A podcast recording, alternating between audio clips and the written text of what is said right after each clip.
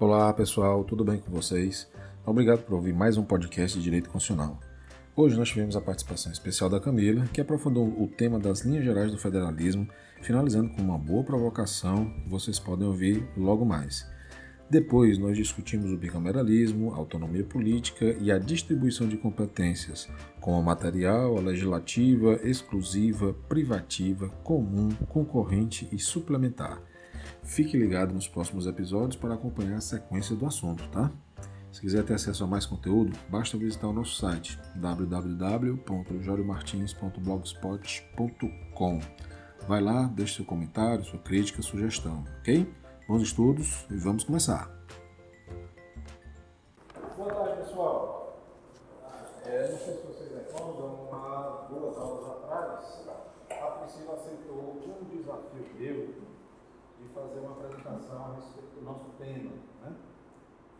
Ela preparou uma apresentação, mandou para mim esse material e vai falar né, a respeito do federalismo dentro da, da matéria que nós estamos trabalhando. Né? Quando ela finalizar essa apresentação, nós damos continuidade aqui ao estudo das características do federalismo, tá? para que a gente possa avançar na nossa matéria. Professor. Boa tarde, meu nome é Camila. Eu vou falar um pouquinho sobre o federalismo. Então, relembrando, é, a gente falou rapidamente sobre as organizações e a estrutura do Estado. É, as formas de governo, que é a república monarquia, os sistemas de governo, que é presidencialismo e parlamentarismo, e a gente vai dar um enfoque aqui nas formas de Estado, que é o Estado unitário, que o professor explicou, é, um exemplo era a Espanha e aqui eu vou falar um pouquinho sobre a federação. Então, o que é o federalismo? O federalismo é um conjunto, um pacto, uma aliança de é, vários estados que eles é, renunciam é, à sua soberania para que seja constituído um, uma, uma união, uma federação, e essa federação vai ter uma soberania, dotar de soberania. É mais ou menos isso. Essa transformação que acontece né, dos estados que se associam justamente para formar um único um objetivo maior. Né? E para alcançar esse objetivo é preciso abrir mão de alguma coisa, da soberania, né, que os estados membros antes possuíam, e abrem mão dela para ficar com autonomia política. E, por outro lado, os centros sociais ganham mais força, né, ganham mais corpo, ganham mais possibilidades de desenvolver né, os objetivos que, no caso, a Constituição irá traçar. É, essas autonomias são legislativas, administrativas, de governo, é, de organização.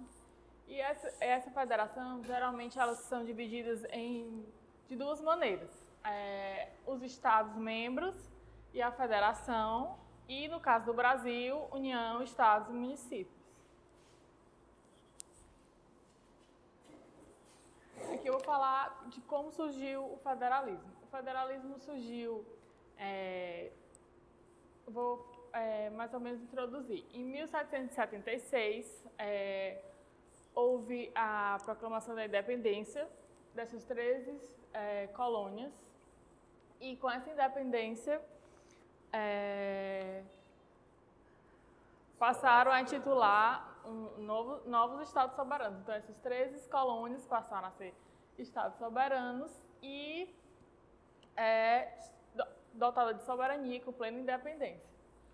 É, quando elas se tornaram soberanas, elas resolveram fazer um tratado internacional. Esse tratado era chamado de artigos de confederação.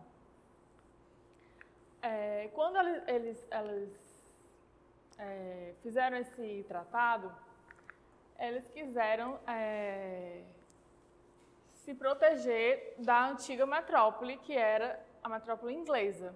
Só que quando eles constituíram esse tratado internacional, eles, pod eles podiam ter o direito de denúncia, que é o direito de secessão. E eles ficaram ainda mais frágeis é, na frente dessa metrópole inglesa. Com isso, esses, esses estados se reúnem na cidade de Filadélfia, fazendo a Confederação da Filadélfia, que, e começaram a estruturar as bases para essa, para essa nova federação norte-americana. E com isso, o que foi que mudou? E mudou a forma dele, de, desse pacto. Esse pacto não é, vai poder mais é, separar o direito da denúncia, o direito de secessão de cada estado. E, além disso, cada estado agora vai, vai doar um pouquinho da sua soberania, ceder um pouco dessa soberania para um, um órgão central, responsável pela centralização e a unificação do todo. Pessoal, tem uma. Nós que gostamos de séries, né? De seriados, tem um muito interessante chamado John Adams.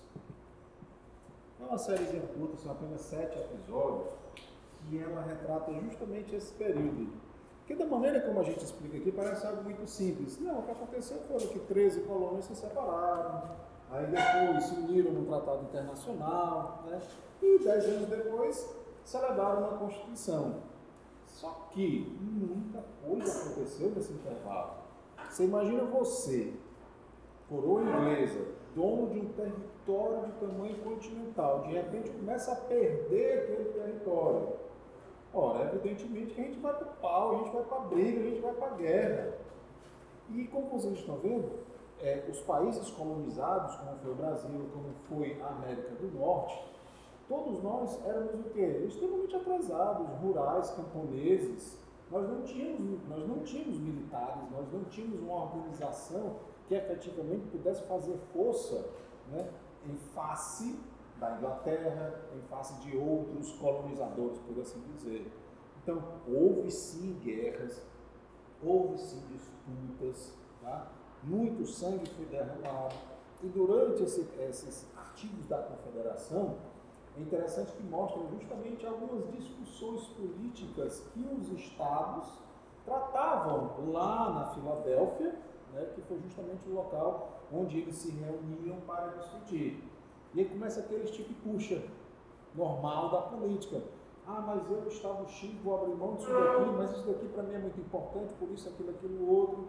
Então, cada um começa a mostrar, né, a defender os interesses dos seus pares. Né? Então, é, é interessante essa, essa, essa, série porque ela vai mostrar com um pouco é, um pouco mais de detalhes, se comparado, por exemplo, com aquele filme Patriota, é, como que isso daí aconteceu. Né? Então, fica essa dica se vocês quiserem ter um contato maior de forma mais relaxante, né? Essa chama. E com isso, com essa centralização, essa, essa unificação, passou a ser um só.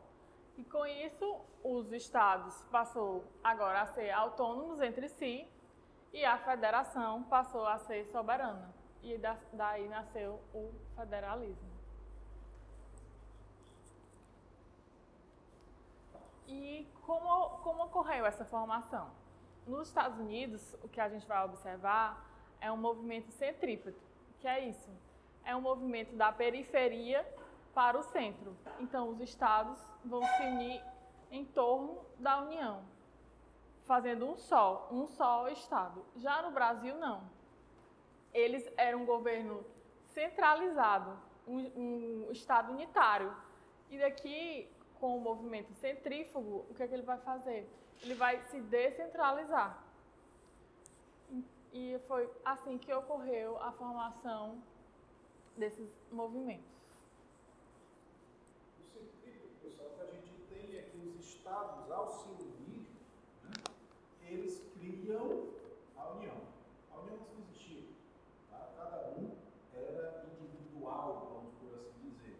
Por outro lado, o centrífugo, que é o oposto, é, em tese a união já existia, né, que é o Império do Brasil como um todo.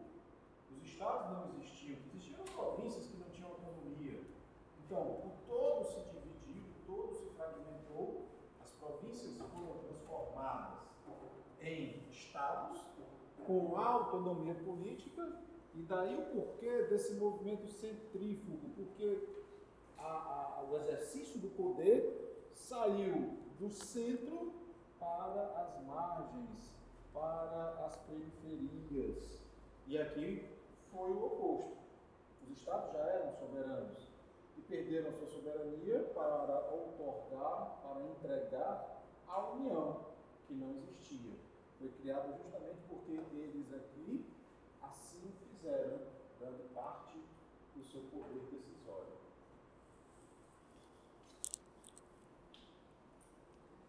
E nós temos alguns tipos de federalismo. Federalismo por agregação ou segregação, federalismo dual ou cooperativo, federalismo simétrico ou assimétrico, federalismo orgânico, de integração, de equilíbrio e de segundo grau. Eu vou falar um pouquinho de cada um deles. O federalismo por agregação é mais ou menos como aqueles movimentos que a gente acabou de ver. O por agregação, o que é que ele vai ver? Os estados soberanos que dotavam de soberania vão abrir mão dessa soberania em prol do todo, do, da federação. Então, cada um vai abrir mão dessa soberania, vão se tornar autônomos para só a, fazer a união, e a união agora vai ser dotada de soberania. E ela leva é, em conta a formação histórica e a origem. Um exemplo dele é os Estados Unidos. E o Brasil pode ser chamado também segregação ou desagregação, como vocês viram, é o movimento de descentralizar. O, o Estado antes era unitário, agora vai, não vai mais ser centralizado e vai descentralizar. O federalismo dual ou cooperativo é sobre as atribuições de competências. Aqui a gente vai ver que os Estados Unidos, por exemplo, essas atribuições são super rígidas. Cada estado é, cuida das suas atribuições, nenhuma interfere na outra. Já aqui no cooperativo, você vê que o Brasil elas se interligam. O professor, ano passado, deu a, o exemplo do imposto do IPVA. Então, você vê que os estados é, doam a, é, a metade para o município. Então, eles se interligam, essas cooperações. Elas são bem são flexíveis. Só, só, só para utilizar uma terminologia mais apropriada, é, o que acontece em relação ao IPVA e outros impostos em que há participação na receita, ah, o que a Constituição assevera é que, por exemplo, o IPVA, metade do valor dele pertence ao município no qual o veículo foi licenciado. Então, digamos assim, tecnicamente é, não se trata de uma doação propriamente dita, né? porque eu posso doar voluntariamente, aliás, a doação é voluntária. No entanto, o Estado ele é compulsoriamente obrigado a dar metade do valor do IPVA para o município no qual o veículo foi licenciado. Então, se o meu veículo foi licenciado em Calcaia, por exemplo, metade do IPVA que eu pago será transferido para os cofres do município de Calcaia. É, o federalismo simétrico. O simétrico ele leva em conta a cultura, o desenvolvimento, é, o território, é, a língua. Aqui você vai ver uma homogeneidade nisso tudo por exemplo, na sua diversidade cultural, na sua língua, no seu território, mais ou menos é o que a gente vê nos Estados Unidos. Ele é um na sua língua, na sua diversidade, na cultura. O simétrico é quando há homogeneidade nesse desenvolvimento, nessa cultura. O que a gente percebe na Suíça, no Canadá, são várias culturas, é, línguas diferentes. E o Brasil, onde é que ele está enquadrado aqui? É, alguns doutrinadores falam que o Brasil é um erro de simetria. O que é o erro de simetria? O erro de simetria é que quando é, os estados são enquadrados igualmente, ele não faz essa distinção de, é, vamos dizer que é uma desigualdade. O estado que é pequeno, vamos dizer, Pernambuco é tratado igual como a Bahia por exemplo, no parlamento, os mesmos senadores é, que tem a Bahia é o mesmo senadores que tem Pernambuco. Então ele não tem essa questão de igualdade. Isso é, é o que fala alguns doutrinadores, o modo de tratar esses estados. O federalismo, o federalismo orgânico busca essa manutenção em detrimento do todo. É, é como ele, eles quisesse, é, como é que ele fala aqui, deve ser considerado como um organismo. O federalismo de integração, a preponderância do governo central sobre os demais entes, atenuando. Professor, o senhor pode explicar isso aí que eu não entendi muito, não. Posso, vamos lá. É, nessa, nessa integração, percebo que o propósito ali é promover uma integração. Se o propósito é promover a integração, a gente já vislumbra uma desigualdade. Ou seja, a preponderância de um ente em relação a outros, que no caso é, a um fundamental. Uhum. Então, se nós observarmos uma, uma conjugação entre federalismo orgânico, federalismo de integração, de equilíbrio, na realidade, tudo isso daí está confluindo para o quê? Para que os entes tenham cada vez mais autonomia, para que não haja a necessidade de que um venha sempre em socorro do outro. O slide anterior, pode colocar. O slide anterior, a Camila falou aí do federalismo simétrico e do assimétrico, né? quando ela fala justamente das diversidades. Ora, o federalismo, hoje em dia, ele é utilizado como instrumento para preservar a diversidade. A partir do momento em que uma forma de Estado ela contempla a possibilidade de você dar autonomia às diversas manifestações, isso daí tende a promover uma agregação e não uma, desagregação. Você vai preferir estar junto daqueles que lhe aceitam da maneira como você é, que estimulam o seu crescimento, independente de.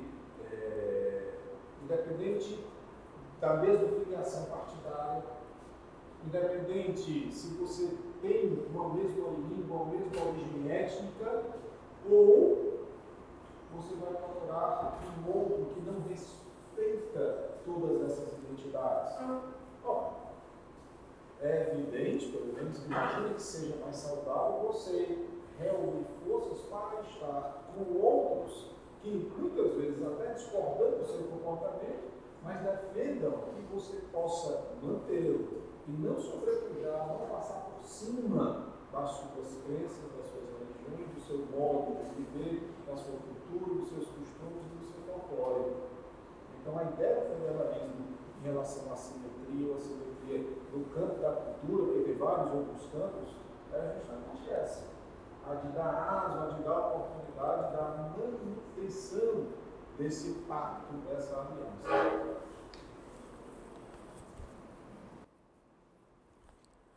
O federalismo de equilíbrio é que deve haver uma harmonia entre esses entes e o federalismo de segundo grau é, fala mais ou menos que os municípios ele contemplam duas ordens. É, ele tem que obedecer tanto à Constituição Federal como à Constituição dos Estados. É repartido nessas duas ordens. Essa, esse de segundo grau, perdão, é chamado federalismo clássico. Nós temos a Constituição Federal consagrando a existência da União e dos Estados. No caso brasileiro não é dessa maneira. Nós temos a Constituição Federal trazendo a União, os estados, bem como os municípios e o Distrito Federal também. Então, observem que esse terceiro grau, comparado ao segundo, a, meu ver, é uma nomenclatura que não contribui muito. Afinal de contas, se eu falo federalismo de segundo grau e falo de federalismo de terceiro, não está tá faltando alguma coisa, não? O quê? O primeiro. Esse é o segundo. Esse é o terceiro. Ué, o que é federalismo de primeiro grau? Talvez uma terminologia mais apropriada seriam níveis de primeiro nível, de segundo nível, mas isso aqui vai trazer uma outra complicação. Porque existe desnível entre essas pessoas?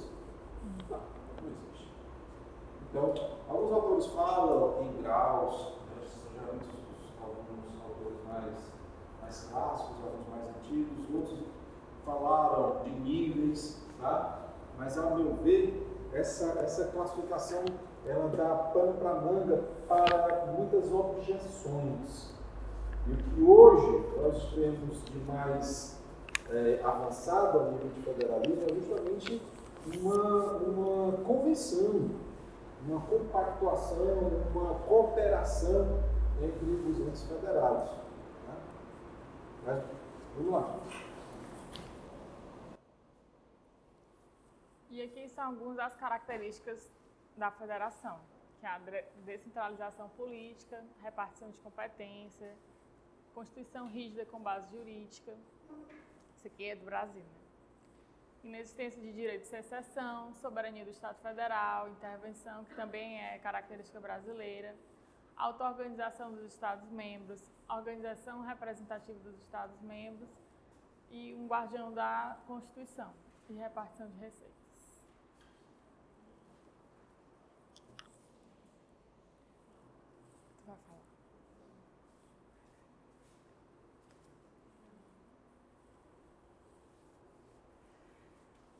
Professora, aqui não estou sabendo muito bem. No Brasil, é, surgiu a partir do, dec, do decreto número 1 de 15 de 11 de 1889, a partir da consolidação de 91 do artigo 1 A União é perpétua e indissolúvel das suas antigas províncias em Estados Unidos do Brasil e as constituições posteriores mantiveram a mesma forma federalista. Críticas de 1937 e 1967. É um federalismo de fachada. Esse federalismo de fachada é porque, na época da ditadura, é, tinha um, um, Como é que se fala? É um. Subordinação, vamos dizer assim. Não tinha esse Professor, me ajuda aí. Autonomia. Autonomia. É. Mas a gente se pergunta, né, pessoal, politicamente, será que ainda hoje não há? Juridicamente não, mas a gente sabe que formalmente, politicamente, se os governos praticamente não se alinharem com a política do, do, central, do governo federal, a liberação, por exemplo, de, de valores, ou até mesmo algumas facilitações ficam muito prejudicadas. Poderia melhorar com reforma tributária, com reforma constitucional, com aprimoramento do federalismo brasileiro para conferir mais autonomia à União Federal, aos Estados e aos municípios. Quando a gente fala em conferir mais autonomia, não significa dizer incentivo a uma desagregação, mas pelo contrário era é justamente a discussão que nós estávamos travando anteriormente. Eu disse, poxa, eu, tento dar o melhor que o Estado, né? Eu, município, tento me dar, tento dar o meu melhor. Afinal de contas, aonde que nós vivemos?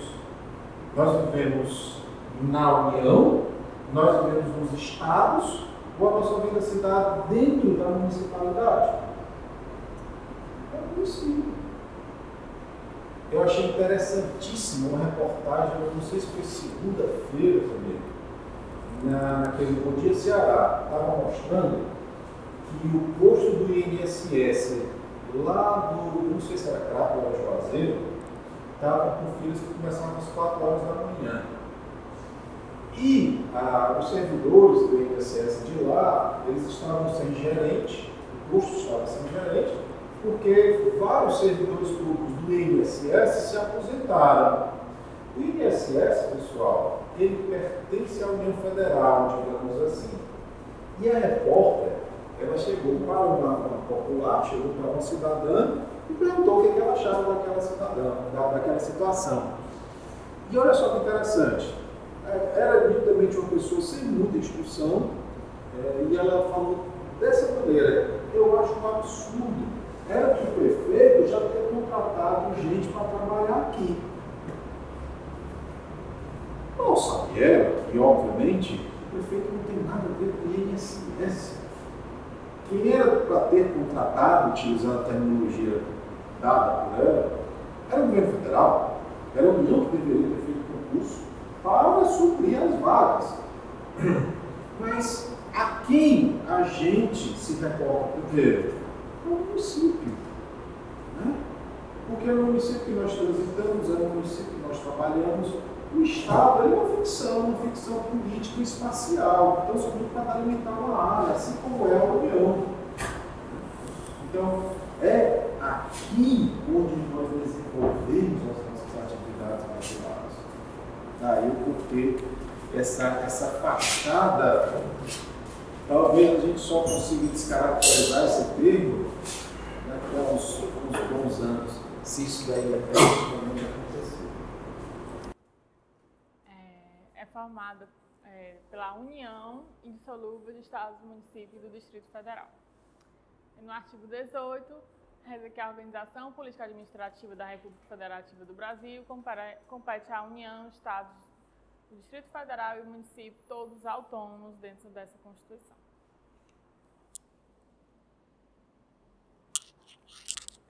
Isso aqui falta. Então, as diferenças. Os Estados Unidos, tipo de federal, o movimento dele é centrípeto e o movimento que ele se formou é centrífugo. O tipo de federalismo dele na, forma, na sua formação histórica é por agregação, no, no Brasil é por desagregação. É dividido em duas esferas, Estados-membros e a Federação, no, é a União, e é, no Brasil três esferas, União, Estados e municípios. Outra, outro tipo de federalismo é o dual, que nenhuma não, não infere um na competência do outro. Aqui o federalismo eles são integrados. Um é simétrico e o Brasil é um erro de simetria. E aqui não cabe ao Brasil, né, professor? Não. Seria como um terceiro grau, né? É, terceiro grau. Então é isso. Só uma dúvida. Se o Estado são só duas esferas, por que lá tem prefeito, então? Show. Olha só. Aqui Estados Unidos. O Brasil já foi assim. Até quando o Brasil era assim? Até 5 de outubro de 1988. Antes, era dessa forma aqui. E tinha prefeito, tinha Câmara do mesmo jeito. Só não tinha autonomia política. Ou seja, o fato do município estar aqui ou estar aqui não vai, digamos assim, provocar o desaparecimento dele, mas sim o grau de participação dele no todo, na federação. E como nós vamos ver, muito importante, nas competências. Como a Camila colocou uma das características, que é justamente a distribuição de competências, ou seja, qual é a tarefa do município na federação. Quem diz, no nosso caso, é a Constituição. Os estados, quem diz são os estados. Veja que aqui há um degrau de hierarquia. Aqui não. Aqui o que eles irão possuir? Alguma autonomia, tá? Autonomia alguma autonomia administrativa, etc assim como é, é em, outras, em outras federações, que os municípios são, são entes periféricos, são entes locais, não são entes federativos, como no nosso caso é. Pronto, professor, ficou só aquelas que... aqueles questionamentos que o senhor fez, eu não sei responder. Olha só, aí, pessoal, conversando com a Camila, eu disse, olha, seria interessante a gente provocar. É, esse, esse, daqui, qual a diferença entre tramitação de uma PEC? A gente já pode pular, né, Camila? Que a gente uhum. trabalhou isso daqui na, na aula passada, né? Mas como vocês responderiam isso daqui? Ó? Porque os estados norte-americanos podem estabelecer pena de morte, enquanto aqui no Brasil é, os estados nós temos uma legislação penal única. Mais ou menos o senhor acabou de responder, né? O que, que vocês acham? Porque a Constituição diz que quem vai legislar sobre direito penal é a União. E no caso dos Estados Unidos, os estados têm autonomia para legislar sobre direito penal. E por que a eles têm essa autonomia? Porque a Constituição dá. Porque a Constituição não fala sobre isso. Por causa da origem da formação do Estado Federal. A Camila falou o seguinte, ó.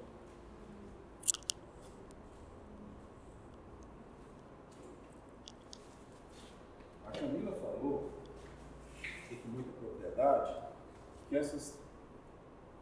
Imagina o seguinte, vou nem falar dos Estados Unidos, não. Imagina o Brasil. Brasil Império, tá? Nós tínhamos aqui as províncias, etc. Essas províncias tinham autonomia? Mas vamos imaginar o seguinte: vamos imaginar o Ceará, que a Paraíba, o Pernambuco, que. Vamos botar esse aqui Rio Grande do Norte. Ceará, vamos botar aqui o Maranhão também. Vamos imaginar que nós aqui nos separamos do resto do Brasil, isso ainda no tempo do Império, tá? E vamos, vamos imaginar que tudo isso foi pacífico. Que a nossa independência foi pacífica, o resto do Brasil aceitou, disse, ah, beleza, quer ser independente, vá, seja feliz, que coisa boa, muito bem, parabéns, força, vamos lá. O que, que aconteceria em cada um desses estados, que antes eram colônias, agora passaram a ser soberanos? Dizendo de um jeito mais fácil, passaram a ser países. O que, que o país precisa ter, se organizar para se estabelecer, para se firmar? O Maranhão. Hum? Constituição. O que mais? Povo, território. Os elementos constitutivos do Estado, né? Mas cada país desse vai precisar de um exército? Vai. Vai, né? Então cada um deles ia criar o seu próprio exército.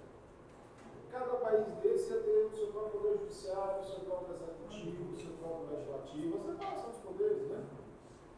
E pode ser que no estado do Ceará, vamos imaginar que no estado do Ceará, ao se declarar independente, o poder legislativo estabeleceu a seguinte lei: quem usar o celular de sala de aula será fuzilar instantaneamente.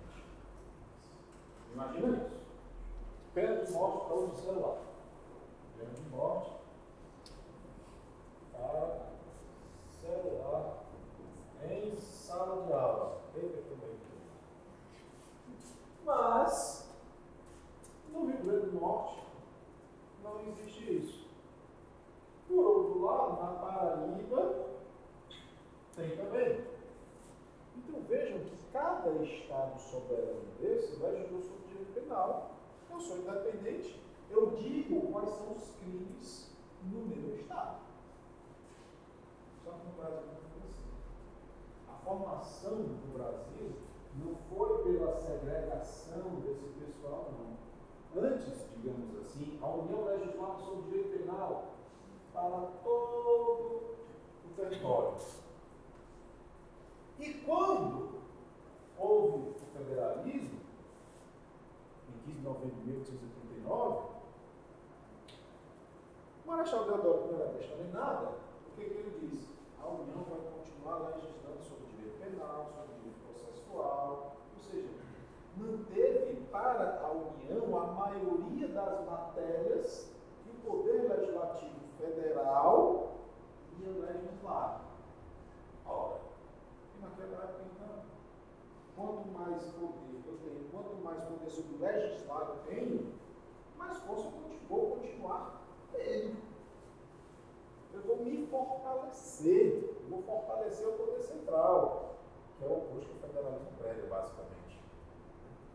Então, em virtude justamente disso daí, é que nós temos no Brasil a continuidade da legislação, como vocês podem ver lá no artigo 22, para ter essa privativa da União, legislar sobre direito civil, sobre direito penal, processual penal, processual civil, tributário, as normas gerais. Tá? Isso, por um lado, é bom. Tá?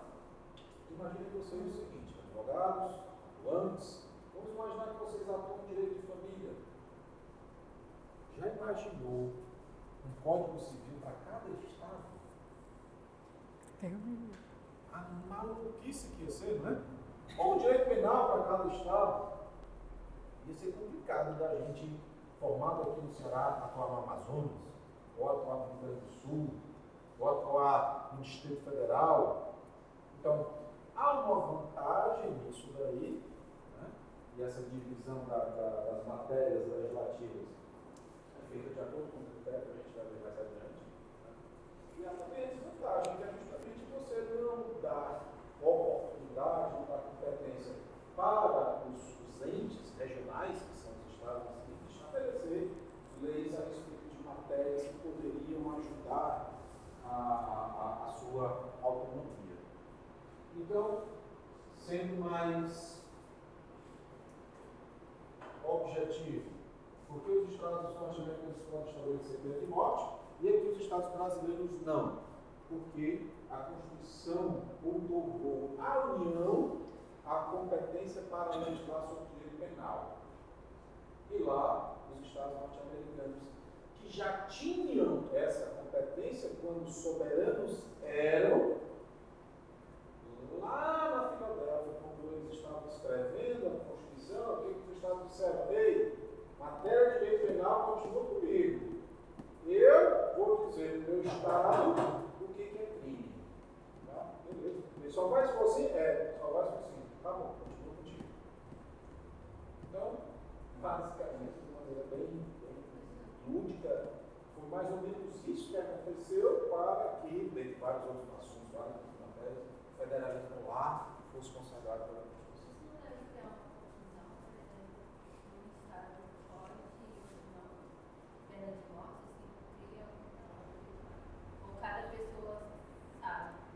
Não. Tanto que às vezes a pessoa comete um crime no Estado e tenta fugir do outro. Então, para nós, é um pouco complicado. Da mesma forma que para eles, para eles é complicado a gente ter um município no meio da federação. Para eles é complicado isso daí. É tanto que quando a gente discute o federalismo do Brasil por aí afora, né, eles têm justamente curiosidade. Mas, cara, o município tem tanto dinheiro assim para fazer as coisas, e onde a gente tenta explicar o inexplicável também. Não. Tudo bem com essas duas perguntas? Posso botar na prova, né? Opa, agora levanta a cabeça aí. e aí, Camila? Terminou? Muito bem, muito obrigado. Palmas para Eu já estou já duas, três semanas dando aula, ninguém nunca bateu palma para mim, viu, Camila? Você vem, faz isso tudo. Então vamos lá, obrigado Camila, foi ótimo.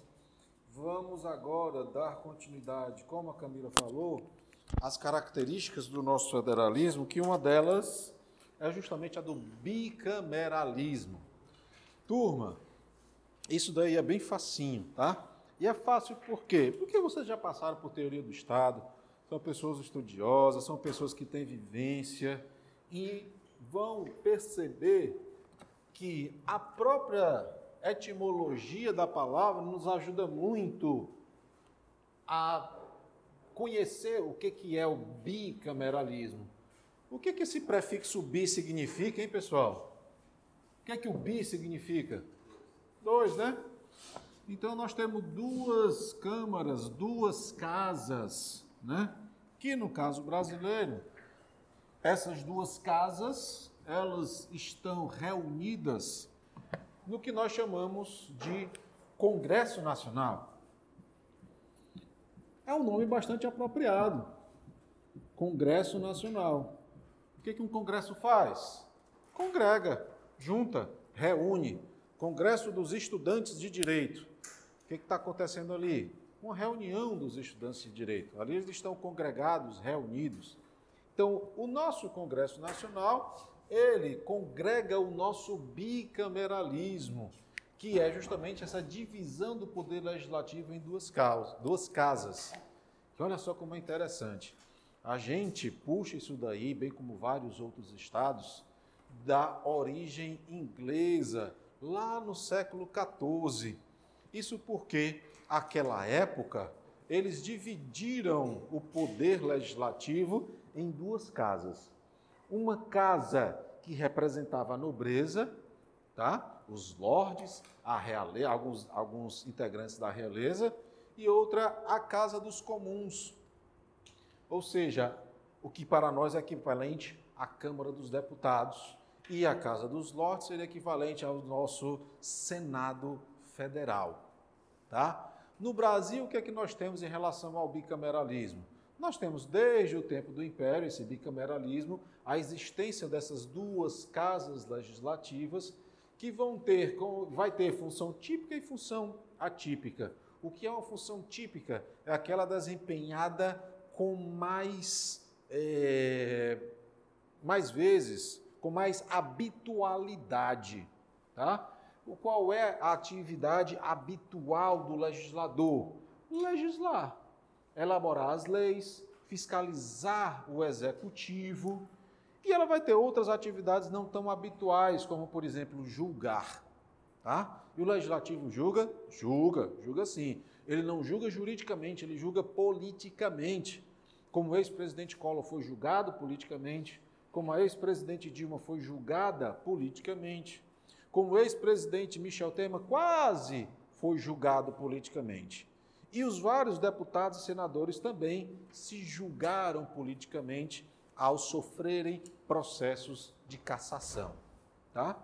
Então, esse bicameralismo, pessoal, ele existe justamente pelo fato do seguinte: Ó, o federalismo, que nós estamos trabalhando aqui já há bastante tempo, ele é uma reunião de entes políticos, ele é uma reunião de estados, né? Bom, esses estados, quando eles abrem mão da soberania para ficar com autonomia, eles não abrem mão de graça, não. Eles está bom, eu não serei mais soberano, no entanto, eu, Estado, quero continuar tendo assento nas tomadas de decisões nacionais. Eu quero continuar, eu, Estado, quero continuar tendo voz ativa dentro da República. Como é que eu faço isso? Participando do, do legislativo. Afinal de contas, o executivo faz aquilo que o legislativo manda. Manda como? Através das leis. O executivo executa o que está nas leis. Então, se os estados irão ter uma casa legislativa, será que não está faltando ninguém para legislar também, não? O povo. Daí o porquê de duas casas legislativas. Uma para abrigar os estados, pessoas jurídicas, e outra para abrigar quem? O povo, através de seus representantes. Se nós não fôssemos uma federação, talvez não precisássemos de um Senado, tão somente uma Casa de Representantes do Povo. Daí, portanto, nós temos a Câmara dos Deputados e o Senado Federal. Vocês devem ter visto em alguns livros aí de teoria do Estado, é, TGE, é uma outra denominação também, Câmara Alta e Câmara Baixa. Câmara Alta, às vezes, é utilizada, principalmente lá na Alemanha, ela é utilizada para o Senado Federal e a Câmara Baixa utilizada para a Casa, a Câmara dos Deputados. Por isso que os deputados representam o povo, aqui é a representação da Câmara dos Deputados, né? E o Senado Federal, que representam os estados em nossa federação. Os estados e o Distrito Federal, tá? Sempre que a gente falar de federalismo, não esqueçamos também do Distrito Federal. Bom, dito isso daí, tudo bem em relação ao bicameralismo? Facinho, né? Bom, então vamos lá. Dito isso daí, nós vamos agora para a autonomia política. E já falamos muito sobre autonomia política aqui em, diversos momentos. O que, que a gente pode falar, pessoal, de autonomia política? Que é justamente quando essas pessoas aqui recebem atribuição, recebem competência constitucional. Nós vamos ver mais adiante que a Constituição Federal, notadamente, mas não exclusivamente, entre os artigos 21 e 24, ela vai fazer essa distribuição de competências. Ela vai dizer o que compete, qual é a tarefa da União, qual é a tarefa dos estados, o que compete ao Distrito Federal, assim como aos municípios. Tá? Então, uma das coisas que mais consagra a autonomia política, para além da distribuição de competências, é o que nós chamamos de autonomia estatutária. O que é a autonomia estatutária? Para além da capacidade legislativa própria, a autonomia estatutária ela vai dizer que os entes políticos podem elaborar as suas próprias constituições. Olha aí que maravilha. Como é teu nome? Quando o João Vitor perguntou, há uns 10 minutos atrás, ah, será que o município lá, será que o município aquilo tal? Nós fizemos o seguinte desenho: o do federalismo clássico, da união dos estados e dos municípios aqui, e o federalismo brasileiro, com a união, os estados, o DF e os municípios no mesmo pé de igualdade jurídica. Quando a gente fala de elaborar suas próprias leis e autonomia estatutária de elaborar sua própria Constituição, isso significa dizer que Cada estado elabora a sua própria Constituição, assim como o Distrito Federal e cada um dos 5.570 municípios existentes em nossa República. Antes de 1988, não era assim. Os estados podiam elaborar a lei orgânica do município, que seria equivalente à Constituição Municipal. O que nós temos hoje, lei orgânica do município, a partir de 88, poderia ser tranquilamente chamado de Constituição Municipal. Tá? Então, o fato do município elaborar sua própria Constituição, isso daí já é uma autonomia imensa. Ou seja, ele não está sendo ou ele não foi organizado com base numa casa legislativa a qual não lhe pertence, mas sim os seus próprios pares, os seus próprios integrantes que elaboraram as suas respectivas constituições. Temos isso lá no artigo 25. Alguém tem o artigo 25 aí? Fácil. Artigo 25 da Constituição.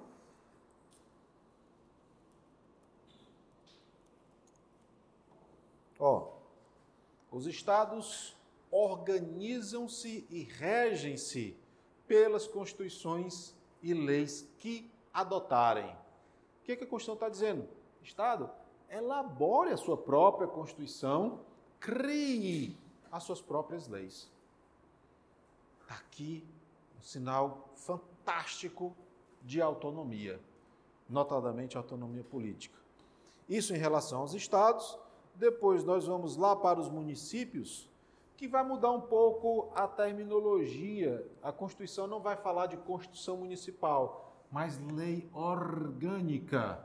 O município é regido por lei orgânica votada em dois turnos, com interstício com intervalo mínimo de 10 dias, e deve ser aprovada por dois terços da Câmara Municipal, que a promulgará, atendidos os princípios estabelecidos nesta, nesta Constituição, Constituição Federal na Constituição do respectivo Estado e os seguintes preceitos. Aqui a Constituição ela foi um pouco mais rigorosa, né? Ela disse com mais detalhes como que cada município vai elaborar a sua Constituição Municipal, a sua lei orgânica. E mais adiante, nós vamos ter o Distrito Federal, que também não teve o nome de Constituição do Distrito Federal, mas sim de lei orgânica. O DF e atenção a isso daqui, o Distrito Federal, vedada, proibida sua divisão em municípios, reger-se-á por lei orgânica. É a Constituição do Distrito Federal, que também será votada em dois turnos, com interstício mínimo de 10 dias, e aprovada por dois terços da Câmara Legislativa, que a promulgará atendidos os princípios nesta Constituição. Então, a autonomia política é justamente essa capacidade que os entes políticos da federação gozam para elaborar o seu próprio texto constitucional, criar suas próprias leis, mas não de forma soberana, não de forma completamente independente, porque toda vida que eles elaborarem as suas próprias constituições e leis orgânicas, deverão prestar continência, reverência, respeito à Constituição Federal. Isso significa dizer, portanto, que o Estado do Ceará não poderá adotar o parlamentarismo, que o município não poderá adotar a forma monárquica. Por quê? Porque estaria violentando os princípios da Constituição Federal. O princípio republicano, o princípio da separação dos poderes, o princípio do voto direto, secreto, universal e periódico, tá? Então, quando cada um elabora a sua própria lei, a sua própria Constituição, ao fazer reverência, respeitar a Constituição Federal, deve fazer em consonância com os princípios dela esculpidos. Certo? E se eles podem elaborar suas próprias leis, eles também administram os seus próprios negócios. Daí nós falarmos em autogoverno, que é justamente a possibilidade de que cada estado, cada município e Distrito Federal vai ter a eleição do seu governante, do seu corpo legislativo, o judiciário a gente já sabe que não funciona dessa, dessa, dessa maneira a sua composição. Vai se auto-organizar, ou seja, vai ter as suas próprias constituições dizendo como é o funcionamento daquele estado e daquele município. Vai ter o seu corpo administrativo próprio, o seu corpo de servidores, que é justamente a auto-administração, e a autolegislação que nós falamos também, que é a capacidade de elaborar as suas próprias leis. Tá? Dito isso, pessoal,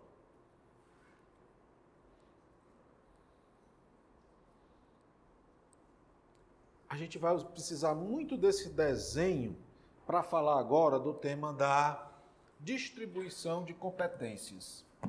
Eu falei para vocês o que em relação à distribuição de competências muito pouca coisa, né, o suficiente para entender os, o, o conteúdo anterior e que basicamente era no sentido de que a distribuição de competências ela vai conferir justamente esse caráter de inexistência de hierarquia entre os entes da federação.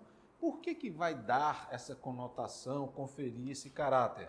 Como vocês podem ver, os entes da federação estão todos no mesmo nível, não por acaso, mas é porque eles se ligam diretamente à Constituição. A Constituição é a fonte emanadora das competências dos entes da federação. Ela quem diz o que é de quem e como será exercida aquela competência, tá? Então, até visualmente vocês conseguem aí vislumbrar a inexistência de hierarquia. Então, vamos lá.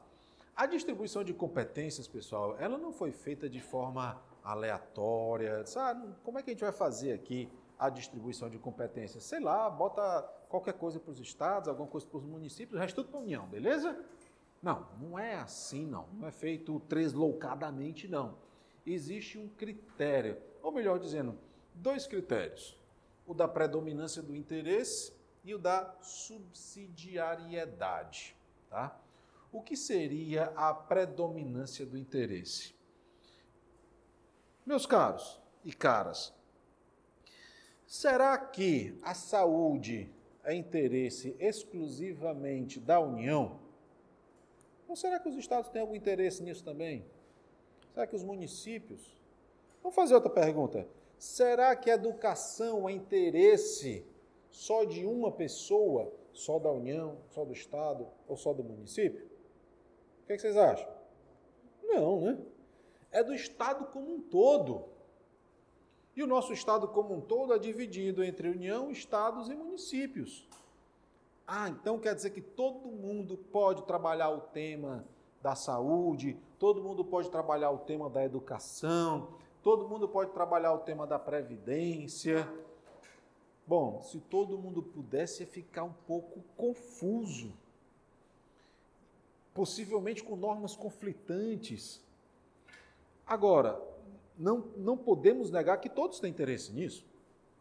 E aí, como foi que o nosso legislador fez? Eles vão fazer o seguinte: aquelas matérias cujo interesse é predominantemente nacional, nós vamos outorgar à União.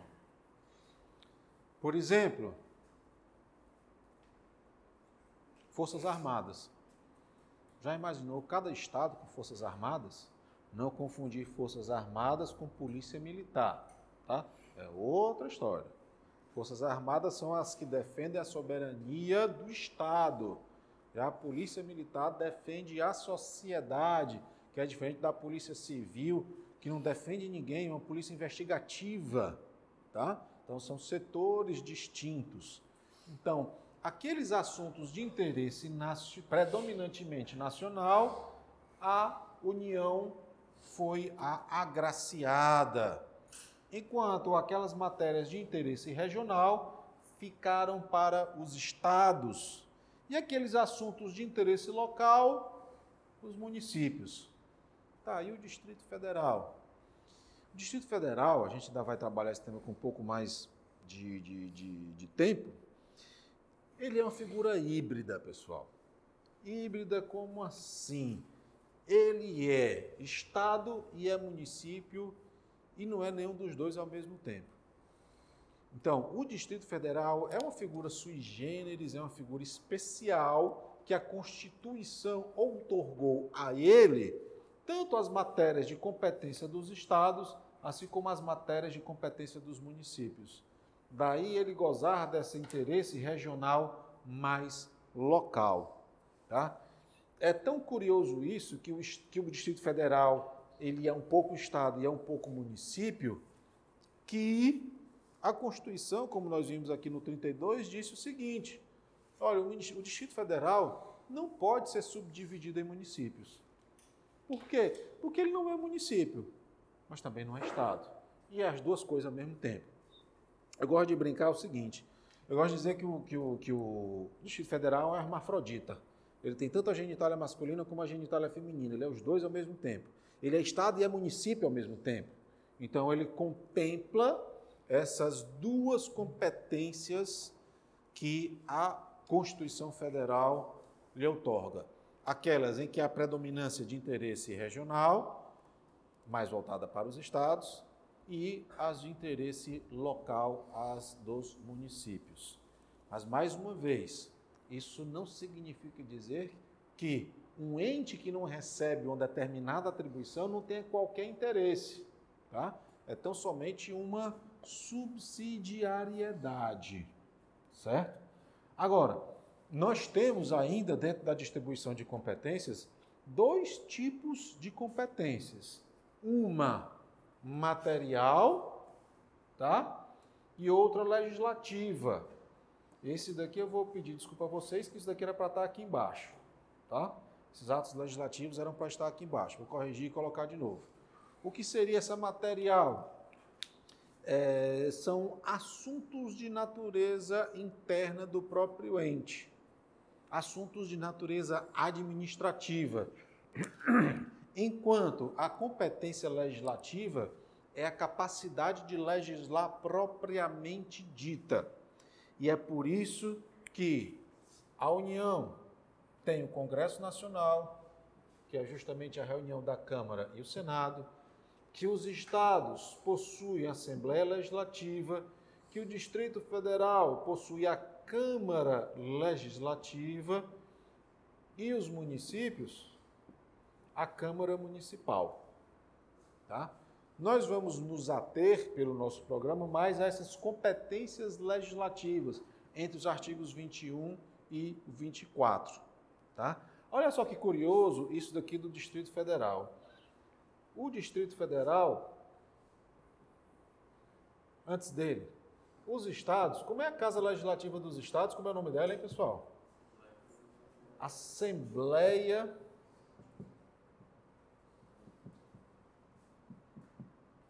legislativa. E dos municípios? Beleza. Câmara. Municipal. Vamos voltar aqui para o artigo 32. Distrito Federal, vedada sua divisão em municípios, reger-se-á por lei orgânica, votada em dois turnos, com interstício de dez dias e aprovada por dois terços da Câmara Legislativa. Olha só que curioso. Então, o Distrito Federal, ele nem tem Assembleia Legislativa, nem Câmara Municipal. Ele vai ter, ó, uma Câmara Legislativa. Mostrando aí mais uma vez que o nosso legislador, de fato, deu a conotação para o Distrito Federal do hibridismo, de uma mistura entre Estado e município. Tá? E é isso que nós vamos ver agora, essa parte da distribuição de competências.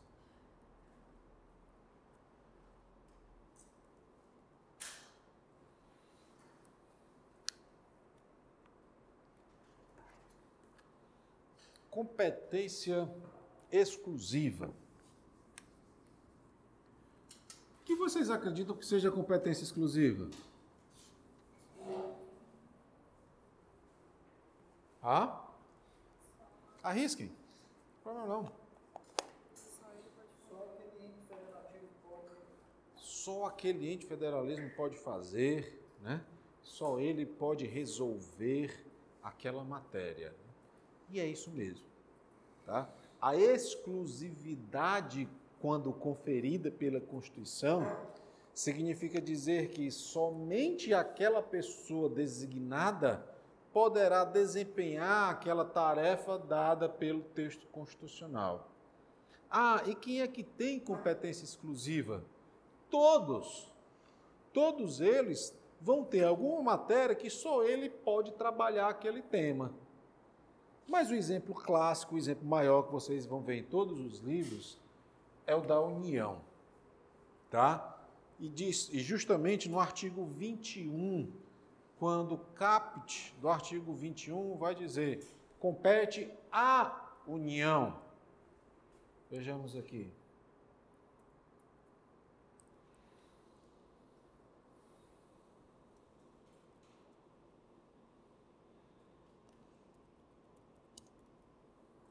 Compete à União. Mais alguém? Não, só ela.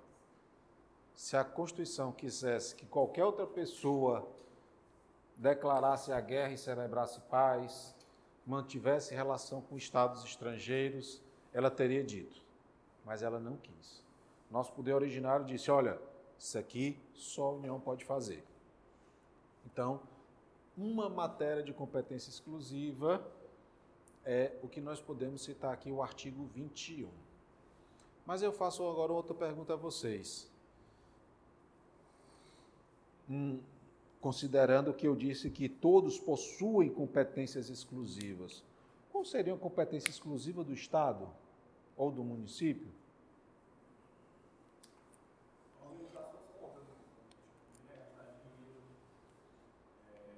Sim.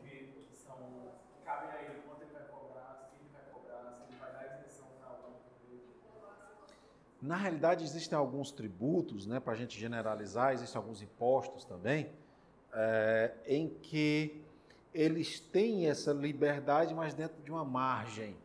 Por exemplo, os municípios.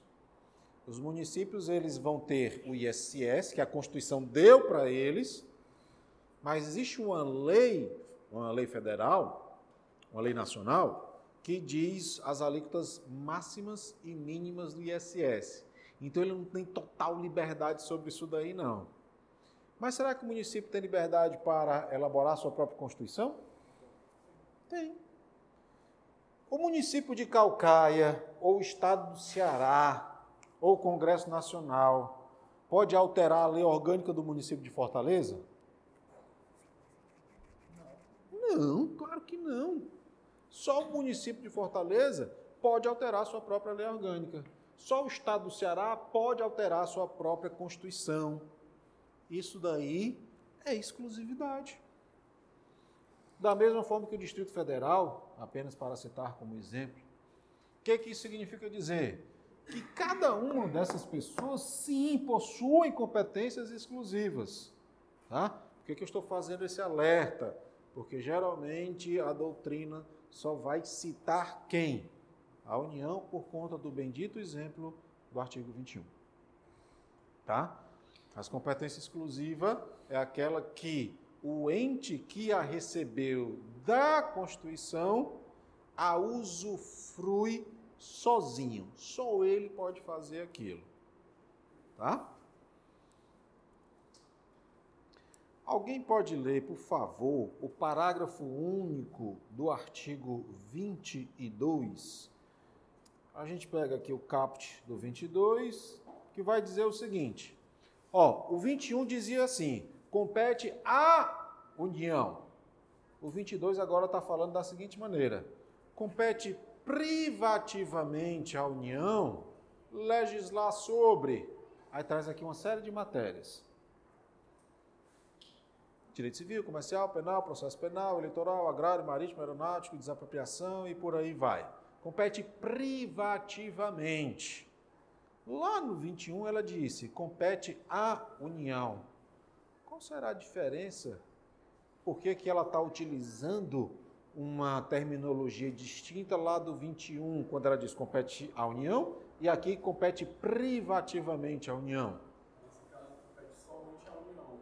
E no outro, ela poderia delegar essa tarefa para um Estado ou para um município. Vamos ver aonde que essa resposta se adequa no parágrafo único. O parágrafo único desse artigo 22, e esse é, o, esse é o exemplo de fato que se tem a dar sobre competência privativa, vai dizer que lei complementar, que é uma lei elaborada pela União, através do Congresso Nacional, tá? Lei complementar poderá. Ora, se é uma lei, já não há uma obrigação dela existir, digamos dessa maneira. A gente vai ver as normas de eficácia programática, que essa discussão ela pode evoluir para um outro grau. Mas uma lei o Congresso Nacional elabora quando ele se achar maduro para assim fazê-lo. A gente vai elaborar essa lei quando a gente achar o momento adequado, trocando miúdos quando a gente quiser. Tá? Então, a Constituição está dizendo o seguinte: compete à lei complementar autorizar os estados a legislar sobre questões específicas das matérias do artigo 22. Primeira pergunta: pode, a lei complementar poderá os estados a, a, lei complementar poderá autorizar os estados a legislar sobre qualquer coisa do artigo 22? Não. Não. Ela vai poder autorizar desde que o diga de forma específica. Como é teu nome? Roberto, por exemplo, Vamos imaginar a lei complementar número 1 de 2020. Artigo 1. Nos termos do artigo 22, parágrafo único, ficam os estados autorizados a legislar sobre a matéria do artigo 22. Ficam os estados autorizados a legislar sobre a matéria do artigo 22. É específico isso? Sim ou não? Não, é geral. Ela não está especificando nada. Ela está simplesmente abrindo, abrindo não, quebrando a porteira total. Ah, Estado, pode legislar sobre o artigo 22. Tá, E onde é que ficam essas questões específicas? O que a Constituição está dizendo é o seguinte: ó, o artigo 22 é da União. Essas matérias aqui são da União. Se ela quiser, ela elabora uma lei complementar e diz na lei complementar especificamente quais questões poderão ser autorizadas aos Estados. É isso que a Constituição está dizendo. Chega o Estado, ei, Constituição, posso legislar sobre tudo sobre o do artigo 22? Não, pode não. Só aquilo que a lei complementar disser especificamente que você pode. É mais ou menos assim. O artigo 22 pertence à União. É só dele e tem as matérias que são só do Estado, como a gente já viu. No entanto, pessoal, se a União quiser, ela vai elaborar uma lei complementar, que vai dizer especificamente quais matérias ela está fazendo o quê? Está emprestando, digamos assim, aos estados fazendo, portanto, a criação de uma verdadeira zona de intersecção, uma vez que ela está dando, ou emprestando, talvez seja o melhor termo, porque ela pode tomar de volta, ela pode revogar a lei complementar, e ao revogar a lei complementar, desaparece essa delegação. Tá? Então, a competência privativa é aquela na qual a União poderá autorizar os estados a legislar sobre questões específicas de qualquer das matérias do artigo 22, mediante a edição de uma lei complementar. Tá? Uma vez achei muito interessante uma um comentário que fizeram sobre competência exclusiva e privativa. Competência exclusiva é aquele namoro sério e tal, no qual tá, o namorado é só da namorada, a namorada é só do namorado, e a competência privativa é aquele tico-tico no fubá. Ah, eu te empresto meu namorado, tu me empresta minha namorada, e por aí vai. Né? Então, na competência exclusiva, é meu, ninguém mexe, ninguém tasca. No privativo, eu posso emprestar a você, de acordo com as condições pré-estabelecidas. Que condições são essas? A que a lei complementar fixar. Se é lei, eu posso editar. Se é lei, eu posso revogar. Né? Por quê? Porque a matéria me pertence. Eu posso lhe autorizar ou não. E se eu autorizar, vai ser de forma específica. É como se fosse uma procuração. O que é uma procuração? É um instrumento no qual eu dou poder para alguém fazer algo em meu nome. Então a lei dessa poderia dar poder para os estados legislar sobre direito penal? Uhum. E se o STF não achasse constitucional, ia ficar valendo? Veja só, eu acredito que ela pode até dar poder mas eu não, não vejo como permitir um Estado a trazer um novo tipo penal. Acho complicado. Um tipo penal específico para uma prática que ocorre só Estado. Isso.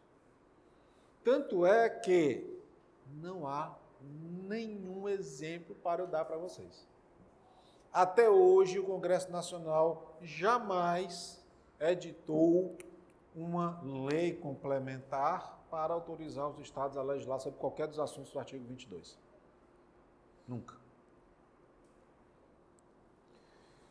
Vimos aí a exclusiva, a privativa e a comum. Seguindo o raciocínio que nós estamos desenvolvendo, a comum é aquilo que é comum a todos. Todos poderão legislar sobre aquele assunto, sobre aquela matéria. Artigo 23. É competência comum da União, dos estados, do DF e dos municípios. E aí ela enumera quais são os assuntos de competência comum. Tá? Vejam que esses assuntos aqui, efetivamente, eles deverão ser tratados por cada ente federativo dentro do seu âmbito de atuação. Como, por exemplo, cuidar da saúde e assistência pública. Nós temos saúde nos três níveis: a nível municipal, a nível estadual e a nível federal. Zelar pela guarda da Constituição e das leis. Todos têm que fazer isso mesmo, tá? Proteger documentos, obras e outros bens. Todos vão ter que fazer isso. Né? Ou seja, são assuntos, são matérias que é, não, não, não, não teriam como ser tratadas de forma diversa, mas sim por todos os entes da federação mesmo. Daí o porquê eu fiz essa ilustração para vocês, mostrando justamente aonde estaria posicionado o artigo 23. Aqui no meio desses três círculos que representam a União, Estado, Distrito Federal e os municípios. Tá? Competência suplementar. A competência suplementar a gente vê junto com a competência concorrente. Vocês devem estar achando esquisito eu ter colocado essa imagem né, na transparência com comprimidos, comida, alimentos, frutas e etc. Mas eu faço uma pergunta a vocês. Não se preocupem com nenhuma definição jurídica. Esqueçam o juridiquês e o direito. O que é um suplemento?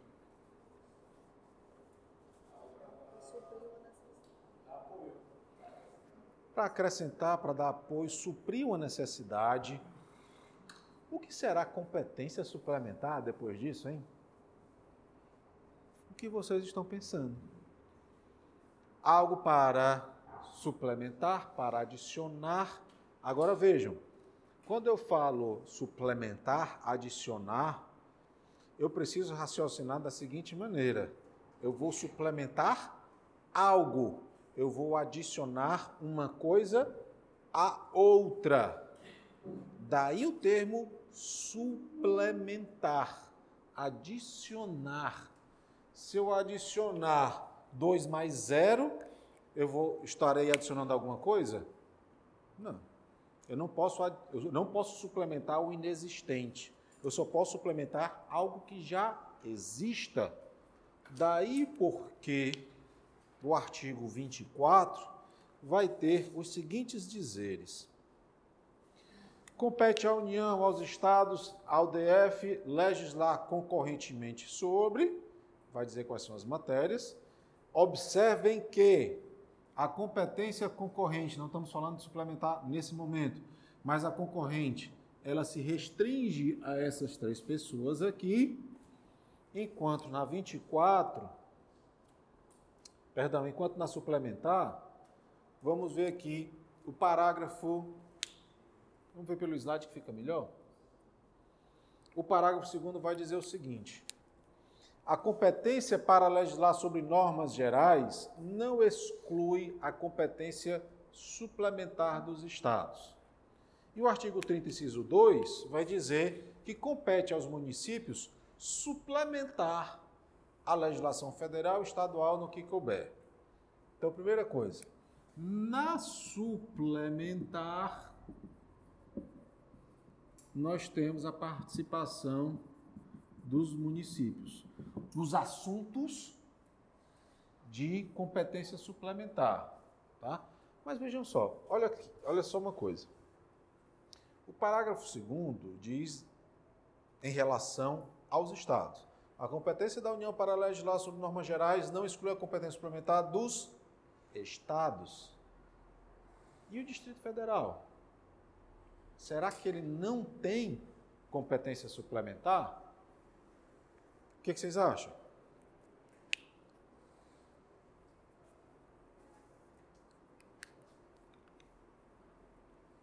Arrisquem.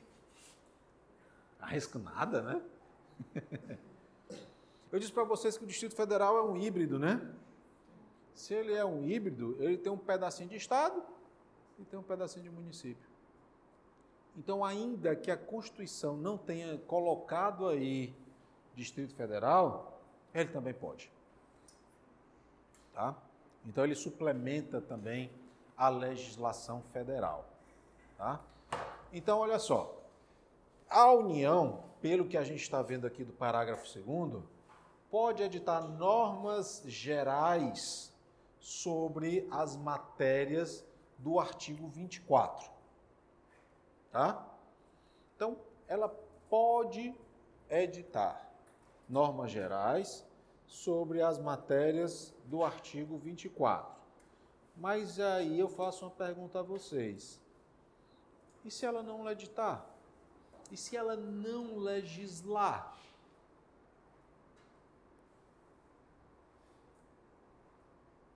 Será que acontece?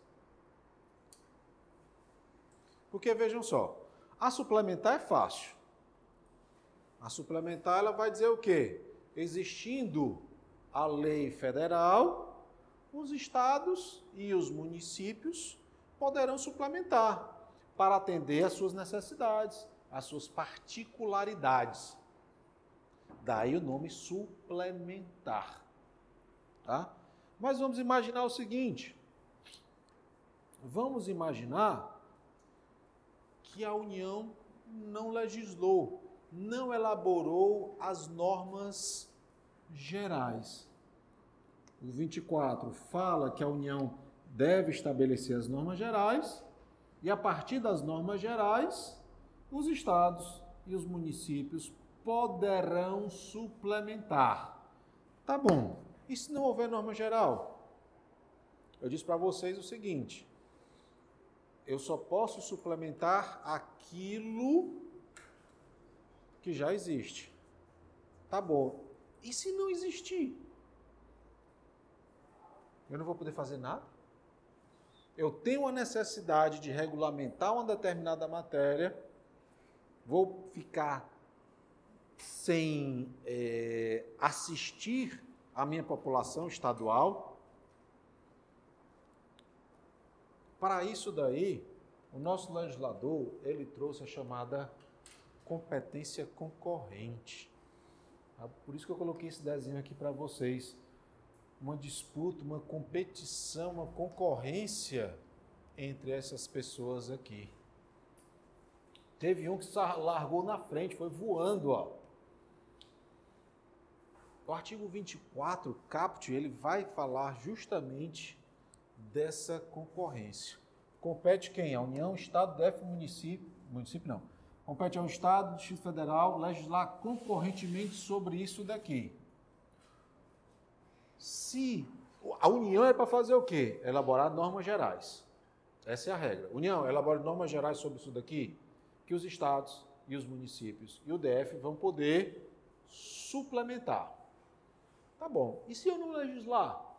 Bom, se você não legislar, os municípios serão prejudicados porque eles só podem suplementar as normas gerais.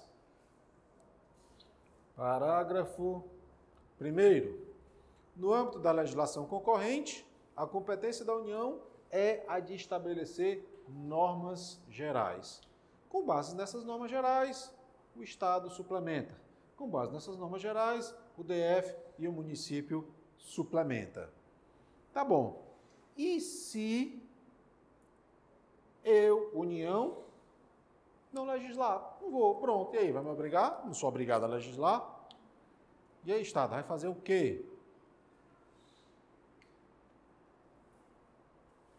Vai legislar plenamente. A União vai legislar não sobre isso daqui, mas eu preciso. Como você não está legislando, União, eu vou fazer uso aqui do parágrafo 2 Parágrafo terceiro, perdão. Vou botar aqui embaixo.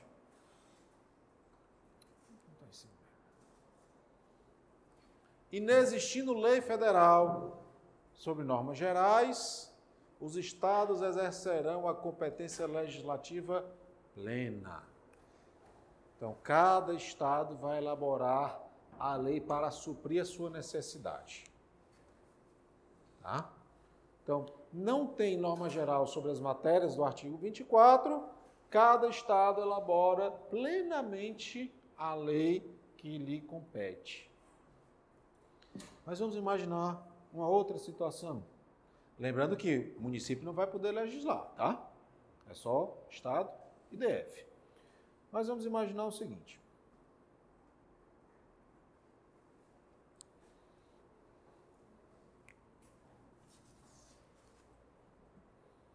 Se não houver normas gerais, nós já vimos, vamos imaginar o seguinte.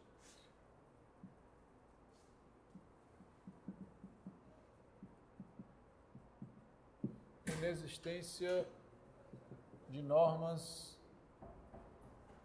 gerais. Primeiro momento, não tem norma geral. O que, que o Estado pode fazer? O que, gente? Legislar plenamente.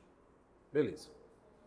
Segundo momento, o Estado, o Estado legislou plenamente para atender a sua necessidade. Depois que o Estado legislou plenamente para atender a sua necessidade regional, a União edita lei federal, edição de lei federal com as normas gerais. Ou seja, a lei federal veio depois da lei estadual. E verificou-se um conflito entre o que estava, o que está estabelecido nas normas gerais, feitos, feita pela União, e o que está contido na lei estadual, feito obviamente pelo Estado. Há um conflito. Alguns dispositivos da lei federal se chocam, são antagônicos à lei estadual. E aí? Como é que a gente resolve isso? Com a? Não sei, por quê?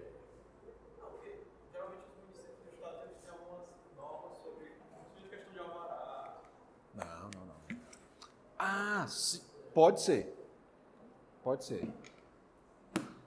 Mas eu chego já já lá, depois tu me pergunta isso daí. Vamos lá fazer algumas provocações, algumas reflexões. Essa lei federal, ela revoga a lei estadual? O que, vocês acham?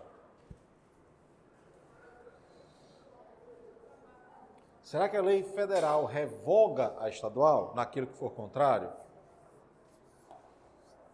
Sim ou não?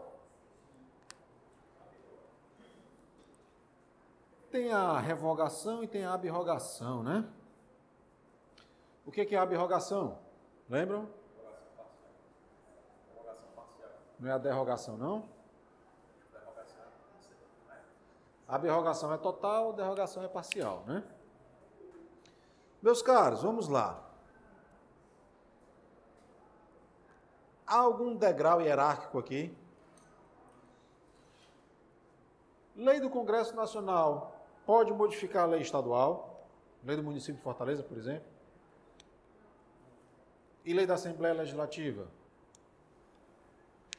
Então, será que lei federal vai revogar lei estadual? Também não. Não há hierarquia. Uma lei federal não revoga nem modifica a lei estadual, uma lei estadual não revoga nem modifica a lei municipal, elas não se encontram, elas estão em trilhos diferentes. Ah, mas aí esse conflito, Camila não sabe agora não que é importante, a resolução disso. E esse conflito, como é que a gente resolve? É a Constituição quem dá a solução. E ela soluciona isso de uma maneira muito simples. Ela diz: olha, não tem hierarquia. Mas como tem um conflito, e o ordenamento jurídico não sobrevive a conflito legislativo. É a Constituição, como eu disse, que a União tem que estabelecer normas gerais. A lei federal não vai revogar nem vai modificar a estadual, mas eu, Constituição, digo que naquilo que a lei estadual for contrário ao que a federal estabelece, naqueles dispositivos a lei estadual vai ficar suspensa. Ah, mas aí está dizendo que tem hierarquia. Não, senhor. Tá não. Quem está dando solução é a Constituição. E a Constituição não está dizendo para revogar. Hierarquia existiria se a Constituição dissesse a lei federal vai revogar a estadual. Ou se a lei federal dissesse que estaria suspendendo a lei estadual. Daí o porquê a Constituição dizer da seguinte maneira: a superveniência de normas gerais, ou seja, quando uma norma geral vier depois, ela suspende a eficácia da lei estadual. A lei estadual continua norma vigente. Ela só não vai produzir efeitos naquilo em que há conflito com a federal. A superveniência de lei federal sobre normas gerais suspende a eficácia da lei estadual no que lhe for contrário. Tá? Então, naquilo que for contrário, irá suspender a lei estadual, mas ela continua lá. E aí o Estado vai fazer o quê? Ele pode elaborar um outro projeto de lei para modificar a sua lei estadual nos termos das normas gerais, que foi trazida pela lei federal nos termos que a Constituição assim determinou. Então vejam que é sempre a Constituição quem está dizendo como vai acontecer. E não é a União que está dizendo, não é o Estado que está dizendo. Daí o que mais uma vez configura a inexistência de hierarquia. Tá? Em relação ao que nosso colega ali perguntou, né, da, da, da medida provisória, é, eu entendo que na, no tocante aos assuntos próprios dos estados e dos municípios, essa medida provisória não se aplica. Ela não se aplica. Ela vai ter força para a União propriamente dita, mas em relação a esses outros temas, não. E ainda assim, se se tratar, por exemplo, de uma competência comum, o que deverá prevalecer é a norma mais protetiva do objeto que está sendo tratado. Então, se a União, Estado e município, os três têm uma lei para, por exemplo, patrimônio histórico, artístico e cultural, deve prevalecer qual? Aquela que mais alcança o seu objeto, aquela que mais protege o seu objeto. Tudo bem até aqui, pessoal? Ótimo. Então, na próxima aula, devido ao adiantado, eu, eu gosto de falar sempre do, da Corte Constitucional, depois da distribuição de competências. Mas só para dar a cereja no bolo, para que, que existe a Corte Constitucional? Para que, que existe o Supremo Tribunal Federal? Para que, né, quando houver conflito na distribuição de competências, o Supremo resolva. Por quê? Porque é o Supremo quem diz o que é a Constituição, pelo fato dele ser o guardião do texto constitucional. Tá? Mas a gente volta isso daí. Por hoje é só, pessoal. Obrigado pela audiência, espero que tenham gostado. E qualquer comentário, dúvida, sugestão, já sabe. Manda uma mensagem lá pelo blog www.joriomartins.blogspot.com, ok? Valeu!